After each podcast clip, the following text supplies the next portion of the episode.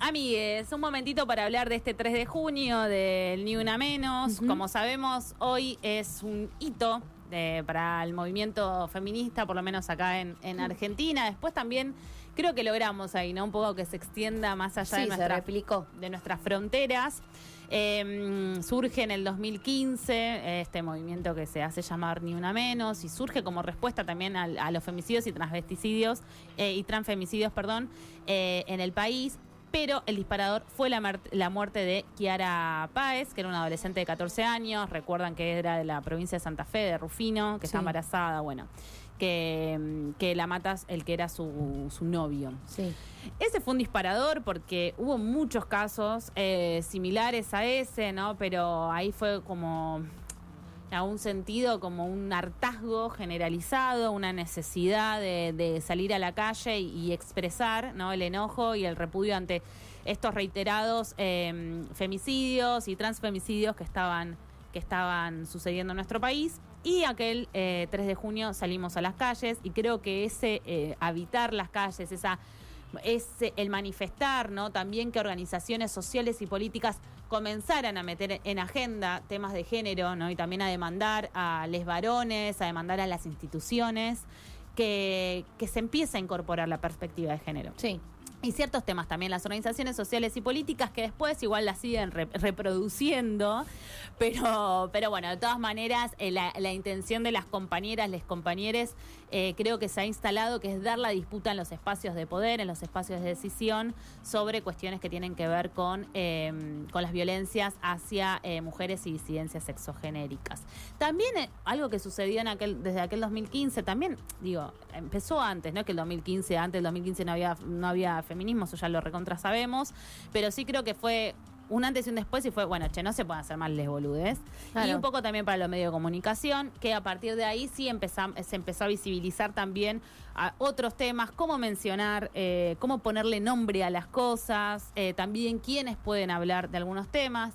También en el 2015 sabemos que fue la la época de, de los scratches, ¿no? Que ahora creo que es algo que la cultura de los scratches empezó a revisar un poco más, empieza a, a- a- a- bueno, es lo que pasó un poco también incluso, no sé. eh, Se empieza a balancear un poco las cuestiones de cuán efectivo no es el scratch. Eh, me parece que también, eh, como uno de los balances de, de ese, de ese primer Ni Una Menos, es que ahora tenemos categorías específicas para hablar de la violencia de género o del asesinato en el caso de situaciones que el motivo es, o sea, nace la categoría de femicidio eh, como un parate legal. Creo que también eh, empezamos a tomar conciencia de lo importante que es la educación sexual integral como una de las herramientas para tener generaciones en la cual nuestras pibas no se mueran. Sí, y también digo, como para que esto no, no pase, ¿no? Porque digo, para que, porque lo que veíamos en números que ahora lo vamos a conversar, no cambió mucho del 2015 a esta parte, la verdad. O sea, seguimos teniendo femicidios cada 35 horas, eso sucede. Porque también lo que pasa es que es una decisión política, tiene ser una decisión política profunda, ¿no? O sea, porque implica un cambio social muy profundo y como vos decís en ese sentido, la ESI, extendida a nivel nacional y con obligatoriedad de cumplimiento en las instituciones educativas, se debería respetar. ¿Sucede? No. Hay, o sea, digo, ¿sucede al 100%? No. Eh, hay eh, algún ente que lo regule, que lo controle, porque ahí en algún sentido es darle entidad a que es necesario y urgente que la ESI se cumpla, ¿no? Claro, y aparte de la última jornada en todos los niveles eh, de, educación, eh, la última jornada ESI, que nosotros tenemos como situaciones o jornadas específicas para trabajar la ESI, la última de todos los años sigue siendo una semana que se llama Educar en Igualdad, con el objetivo preciso y conciso de concientizar a las adolescencias y a, a las infancias sobre temática de violencia de género. Y va a seguir siendo así aunque parezca repetitivo y hartazgo, porque sigue habiendo asesinatos de mujeres en nuestro país, sigue habiendo femicidios. Sí, y principalmente, digo, el, o sea, el 50% o el 59% de los femicidios es, eh, en, o sea, es cometido por las parejas o las exparejas, ¿no? O sea, por eso también la necesidad de hablar del amor romántico, que también son contenidos necesarios que se tienen que dar en las escuelas. Digo, como que también ahí hay algo de fondo que, mm, es importante que- que se respete y que se cumpla también. Em, hablando un poco de, de números, entre junio del 2015 a junio del 2023, en realidad mayo del 2023, se produjeron 2.282 femicidios y 58 trans travesticidios. Eh, hasta el mes de abril de este año, sí, o sea, vamos a tomar los datos, eh, las cifras que nos brinda el observatorio de ahora que sí nos ven. En cuatro meses solamente sucedieron a lo largo de esto de enero a abril del 2023 99 femicidios en tan solo 120 días. Sí, por eso decimos las eh, que hay un femicidio cada 35 horas. Ahí escuchaba que habían como dos datos diferentes, pero bueno, según que se tome. Pero tomemos ese dato, ¿no? 35 horas. De esos 99 eh, femicidios, más de un tercio realizó una denuncia previa, ¿sí? Por eso también uno de los puntos y una de las demandas de este, de este año, eh, de este 3 de junio, lo que va a suceder eh, ahora en, en, minutos nomás en la plaza, es una reforma judicial feminista. Sí. Estamos diciendo que un tercio denunció y aún así eh, terminó en femicidio.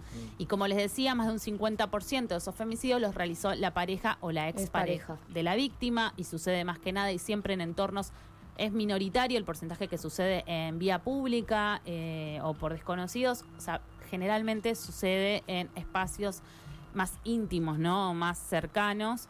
Eh, y bueno, y como le decía, con esta, con esta característica que suelen ser las parejas o las, o las exparejas. El, como lo mencionaba hace un ratito nomás, hay movilización y asambleas hoy a nivel nacional. El movimiento lo que va a estar demandando hoy es una reforma judicial feminista y la vivienda digna, ¿sí?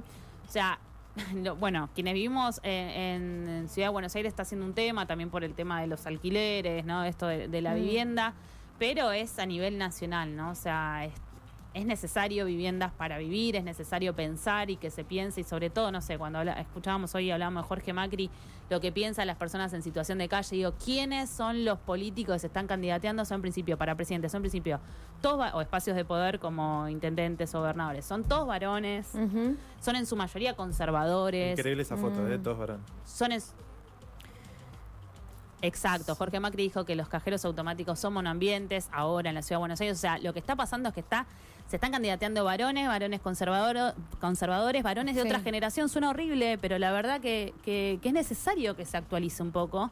Y eh, la vivienda es un eje central, o sea, es un eje central porque también sabemos que quiénes somos las que más nos empobrecemos, quiénes somos las que también eh, tenemos que sostener las, las casas, los hogares, las familias, por, por esto que aún no se ha equiparado y vaya a ser una cosa se va a equiparar, que son las tareas de cuidado en el hogar. No, y aparte que si estás en una situación de violencia eh, y tenés que irte del domicilio de tu, de tu agresor, ¿a dónde te vas? Digo, si es imposible este, poder irte de- del lugar en el que estás viviendo, de, de- porque hay una cuestión de que no solo es, es como que hay que tener una, eh, una mirada integral acerca de la situación de la violencia de género, porque no es solamente una cuestión de, bueno, Denuncia Es- me voy. Denuncio y me voy. ¿A Obvio. dónde me voy? ¿En qué condiciones? ¿Cómo me protejo? ¿Tengo eh, personas a cargo? ¿Tengo crianzas a cargo? ¿Qué hago con esas con esos con esos niños? ¿Y qué pasa cuando el sistema judicial me dice que tengo que revincular a mis hijas, pero esta persona ejerció violencia de género sobre mí? Digo, hay un O montón de abuso sexual sobre las hijas. también, ¿y ahí qué pasa con esas infancias? Digo, hay un montón de vericuetos en donde tenemos situaciones donde las mujeres han reclamado botones antipánico, han hecho todo lo que correspondía en términos de los pasos a seguir para protegerse. Y aún así el Estado no le ha dado respuestas a esas personas. Los jueces no han actuado de la manera que tenían que actuar, no se han tomado las medidas de abrigo necesarias, la policía no llega a tiempo. Y en todas esas cuestiones hay una piba que ya no está. Sí, también son los dispositivos, eh, la- los pocos dispositivos que hay, ¿no? O sea, porque acá no, no es sobre quienes trabajan, porque todos tenemos alguna, alguna que, que labura por ahí en las líneas de emergencia y demás. Pero el tema está principalmente en eso, en que son insuficientes, que hay una demanda que es necesaria, que hay una demanda que es urgente, que como vos decís, si yo denuncio, ¿dónde se va después esa? Hemos acompañado a muchas mujeres para ver, me quiero ir, pero este alquiler lo paga la persona, empezamos a averiguar y no hay manera que le bajen guita para que paguen un alquiler, ¿no? No. Entonces, realmente la, la problemática es bien, bien compleja y también es... em, digo, hay como muchas dimensiones que hacen a, a la problemática y, y sin duda una es la ESI, por eso la defendemos, también por una ESI no binaria, ¿no? O sea, porque eso también es necesario que, que se dé en, una- en la discusión de entre los progresismos, ¿no? Como que también se empieza a pensar desde, desde ahí.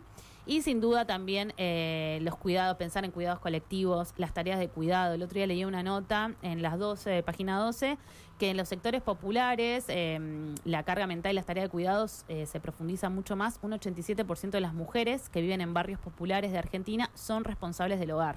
O sea, la mayoría, ¿no?